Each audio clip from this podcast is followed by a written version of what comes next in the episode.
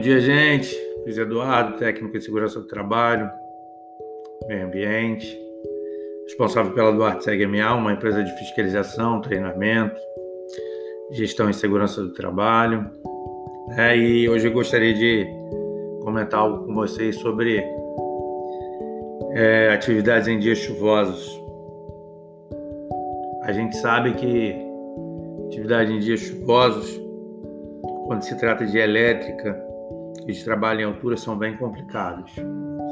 Primeiro que não se deve subir em altura, no caso né, de utilização de andaimes, plataformas elevatórias, enfim.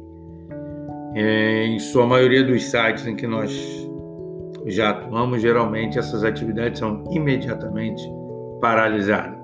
Porém, a gente sabe que existem é, empresas que não mesmo com, com isso, ela tem o recurso dela, e ela tem um caso do cesto, né?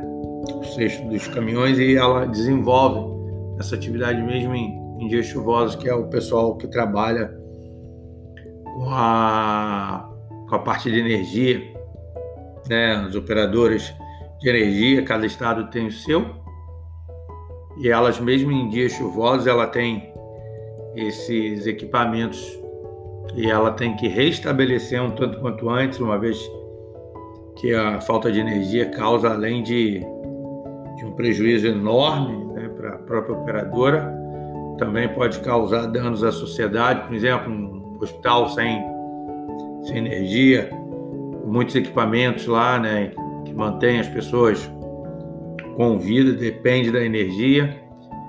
É, deveria de ser uma prática, eu acredito que todos os hospitais tem, eu não sei, não tenho esse dado formal, mas eles deveriam de ter o seu gerador com a capacidade pertinente ao hospital, né? Outro fator, muitas das vezes tem um gerador, mas não, não condiz com a realidade do hospital, consegue manter parte, outras não, então, quando na realidade deve ser atendido no seu pleno, né? E a gente sabe que muitas das vezes os hospitais não querem e não tem como atender essa demanda devido ao investimento, uma série de coisas, e isso prejudica. Então, eles pedem urgência na, na religação, tanto quanto antes, e quando isso é feito, aí sim se restabelece. Porém, esse é um caso. Os outros casos são geralmente dentro das indústrias,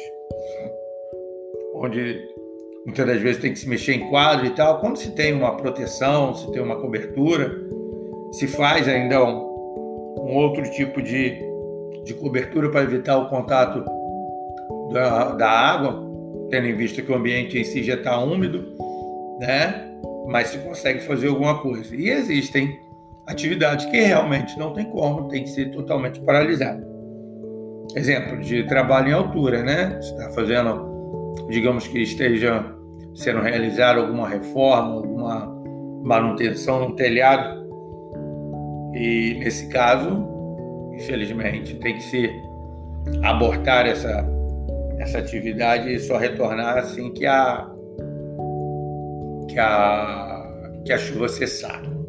É, além do que, muitas das vezes se faz necessário de uma furadeira, de algo assim, e certamente ali tem energia e vai, pode gerar um choque elétrico.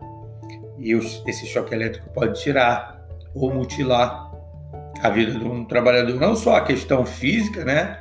Mas também a questão psicológica. Eu tenho exemplos de pessoas próximas de mim aqui, meus vizinhos, uma vizinha minha, que ela é técnica em elétrica, e ela presenciou, infelizmente, um colega de profissão dela levando uma descarga a princípio ela não sentiu nada, mas dois dias depois ela teve um problema sério. Ela foi caracterizada como acidente de trabalho, né? Ela teve um distúrbio funcional e até hoje ela está afastada. Isso a gente está falando em ambiente fechado, você imagina ambiente aberto, né? Que a, a, a possibilidade de se haver uma, uma, descarga elétrica em um funcionário é muito, muito. Né? Então, é, é por isso que, que tem que se, se parar, paralisar essas atividades, né? subir em andaimes, essas coisas, Momento nenhum. Mas é o horário também, esses momentos também, em que nós da segurança do trabalho temos a oportunidade de fazer algumas reciclagens no dia a dia, ver alguns pontos que precisam ser melhorados e ali debater uma melhor forma através de um treinamento com seus colaboradores, com a sua equipe e com isso ele consegue um, um, um grande um grande envolvimento e um grande desenvolvimento da sua equipe na segurança do trabalho, com a segurança do trabalho, onde quando nós tratamos isso, nós afastamos é, a possibilidade e conscientizamos os colaboradores da possibilidade de um acidente e colaborador instruído, ele não precisa ser advertido, ele não vai ser tolhido e ele vai ser um colaborador que vai desenvolver a sua atividade laboral com mais firmeza, com conhecimento e conscientemente. Nós sabemos que existem colaboradores que, mesmo com o treinamento, mesmo com tudo, e, principalmente, infelizmente, são as pessoas de mais idade que costumam dizer que há tantos anos fazem isso, fazem aquilo, mas que na realidade até hoje tiveram contaram com a sorte literalmente, né? Mas que um dia isso pode acabar e ele vira a ter uma lesão ou até mesmo uma morte. Ninguém vai para as empresas para morrer ou para ser mutilado. Nós vamos lá para trabalhar, para levar o pão do nosso dia a dia para o nosso lar. E para isso, as equipes precisam, para fazer isso com segurança, precisa estar bem orientada, treinada e monitorada, não, não vigiada. Vigia é outra coisa. A gente vê muitos profissionais de segurança do trabalho que são verdadeiros vigias. Não. O profissional de segurança do trabalho, ele deve ser aquele camarada que orienta, que corrige. E a gente sabe que existem realmente atividades que exigem uma presença em todo o tempo do seu desenvolvimento. Mas existem atividades também que nós podemos passar ali, fazer uma verificação na documentação, isso de acordo com o procedimento de cada local e prosseguir em outras, em outras atividades. Não ficar e nem se ater pura e simplesmente a uma só atividade. Né? E, e tendo a ciência que, a, que aquela equipe vai fazer o seu melhor, vai desenvolver o seu melhor.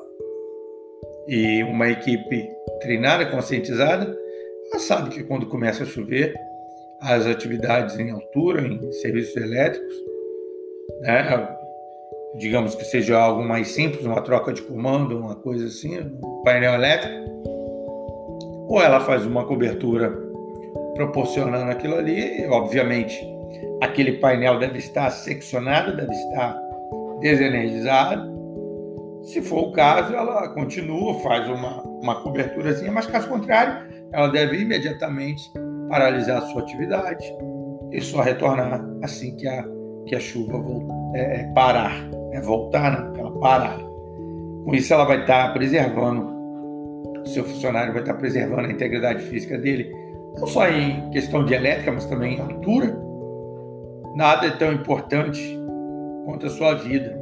Acho que tudo pode esperar, menos a sua integridade física, a sua família, de ter um ente querido, um profissional mutilado, muitas das vezes com problema psicológico, igual citei alguns minutos atrás e até mesmo perder o seu ente querido. Então, vamos ter essa consciência, vamos fazer a nossa parte. Nada, pode, nada é tão importante quanto a sua integridade física. Você é muito importante para a sua família. Tem sempre alguém em casa te esperando, seja seu pai, sua mãe, seu filho, sua filha, seu neto, sua neta. Nada é tão importante que do que eles nas nossas vidas, né? sobrinhos, enfim não importa o grau de parentesco.